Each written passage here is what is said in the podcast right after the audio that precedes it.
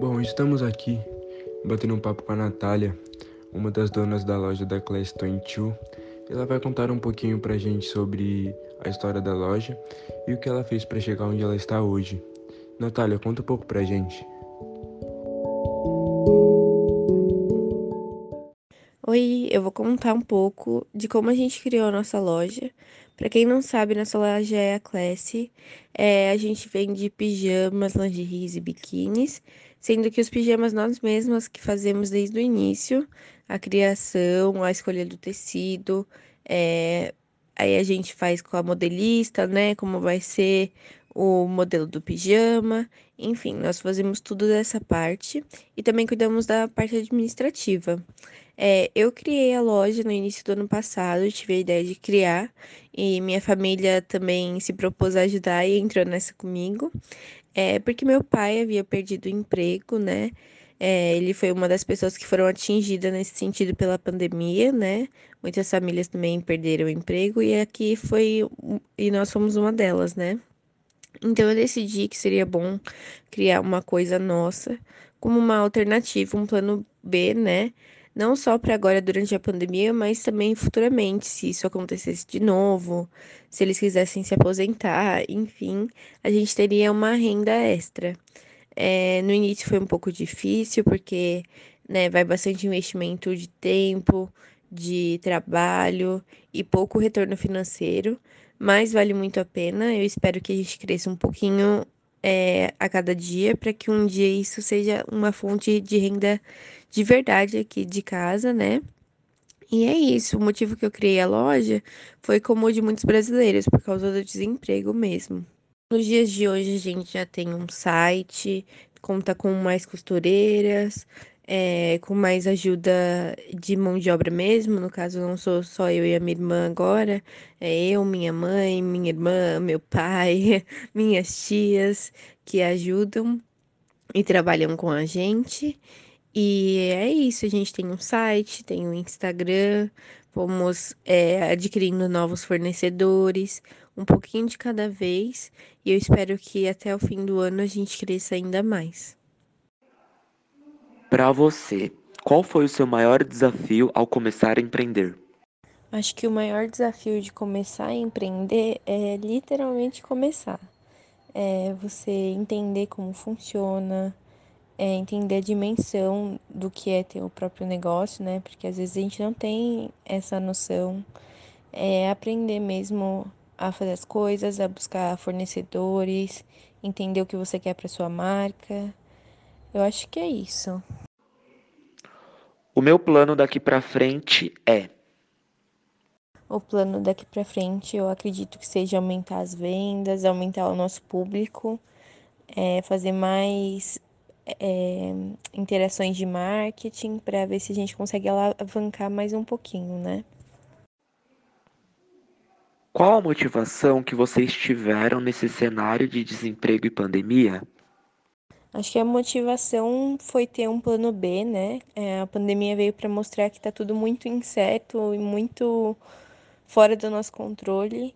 Então, às vezes é, é bom a gente saber que tem outra coisa, outra opção, né? Caso fique desempregado.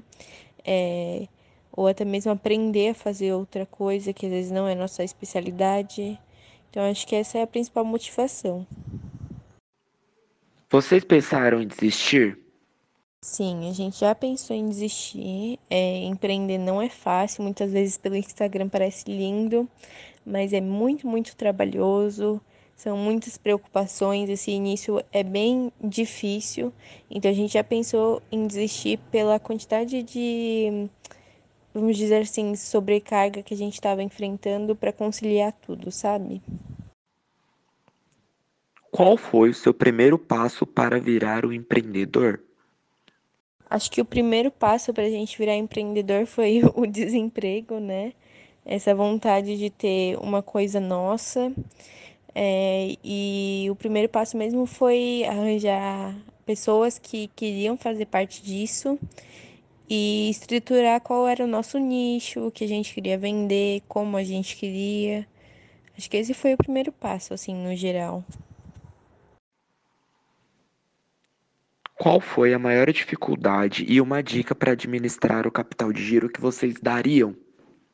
Eu acho que a maior dificuldade para administrar é organizar mesmo, entender como funciona. É, a gente, por exemplo, não tinha muita experiência nessa área, então entender como funciona, organizar o que, que é para investimento, o que não é, o que é para pagar conta. Enfim, acho que é essa organização assim do que vai para qual lugar e como organizar, né, de uma forma que fique simples e clara, porque às vezes, quando você aceita muitas formas de pagamento, coisas do tipo, você pode acabar se enrolando um pouco com essas, essas várias contas que tem. Então, é, acho que é isso. E uma coisa que ajudou a gente foi fazer uma planilha bem estruturada, bem bonitinha mesmo, que também foi difícil fazer, né? Colocar as fórmulas e tal. Mas foi ótimo porque ajuda muito na organização. Se tivesse uma proposta de emprego registrado hoje, CLT, Freela, enfim, você aceitaria ou recusaria? Justifique, né? E o porquê da sua resposta. Olha, é, a gente na verdade concilia empregos, né? Então a gente tem o nosso emprego registrado e o que a gente faz por fora, que é empreender. É, talvez fosse uma proposta maior que demandasse mais tempo e a gente não conseguisse mais conciliar com a loja, eu acredito que a gente iria sim aceitar, é, mas desde que a gente conseguisse manter a loja de outra forma, seja contratando alguém ou é, dividindo melhor as funções, não sei, porque é, não é a nossa área né, de estudo de acadêmica mesmo, então, acredito que se fosse para aceitar um emprego que fosse a realização e a construção dessa carreira, a gente aceitaria sim, mas é pensando sim na loja de, um, de uma forma de continuar, mesmo que a gente não pudesse se dedicar 100% a ela. De onde vieram as ideias para o marketing e a divulgação do seu negócio? Qual dica você daria? Ó, eu acho que as inspirações elas vêm bastante das redes sociais. A gente costuma seguir lojas de vários nichos, os nossos próprios nichos, é, de perfis de marketing. A gente já fez algumas consultorias também.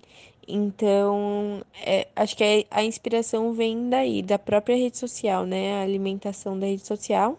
E também, às vezes, a gente costuma pensar, sentar junto, pensar em coisas que a gente gostaria de ter se a gente fosse é, uma, uma cliente, né? Então, ai, o dia dos namorados, o que a gente gostaria de comprar pro dia dos namorados, coisas desse tipo.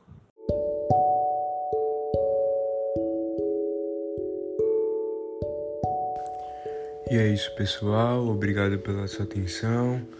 Obrigado, Natália, pela entrevista. E até mais, pessoal.